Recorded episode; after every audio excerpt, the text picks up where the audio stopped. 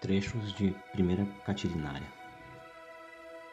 Marco Túlio Cícero O ano era 63 a.C.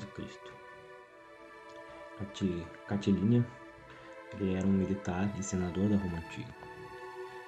Ele era célebre por ter tentado derrubar a República Romana. Ele havia sido derrotado nas eleições.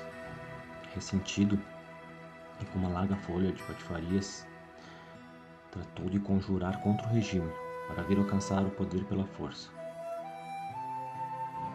Mas ele foi desmascarado por Cícero dentro do Senado pelo seguinte discurso: Até quando, Catilina, abusarás da nossa paciência? Até quando este teu furor nos perturbará? Até que ponto vai tua descontrolada audácia? Será que não te intimidam a guarda noturna do Palatino, a vigilância urbana o temor da reação do povo, o consenso de todos os homens bons, nem mesmo o ambiente do Senado e os olhares dos senadores? Não vês que todos já têm conhecimento de tua conspiração?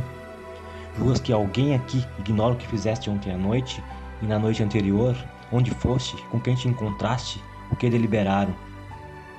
Enquanto exista alguém que ouse te defender, viverás e viverás assim como agora vives, vigiado pela minha forte guarda, de tal forma que não possas ameaçar a República.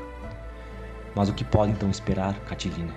Se nem as trevas da noite conseguem ocultar tuas reuniões, nem as paredes de uma casa privada podem aprisionar dentro delas as vozes da conspiração. Ó oh, deuses imortais, que gente somos, que república temos, em que cidade vivemos? Aqui estamos, no mais santificado e venerável conselho do mundo. E aqui mesmo estão os que tramaram a minha morte e de todos nós. E eu, cônsul, os vejo e peço-lhes a opinião e o voto. Eu que devia, com a espada, trucidá-los, nem com a voz os atinjo. Sendo assim que tudo ocorreu, continua o que começaste, sai da cidade, as portas estão abertas e não deixa de levar contigo os teus. Purga essa cidade. Conosco não mais poderás viver.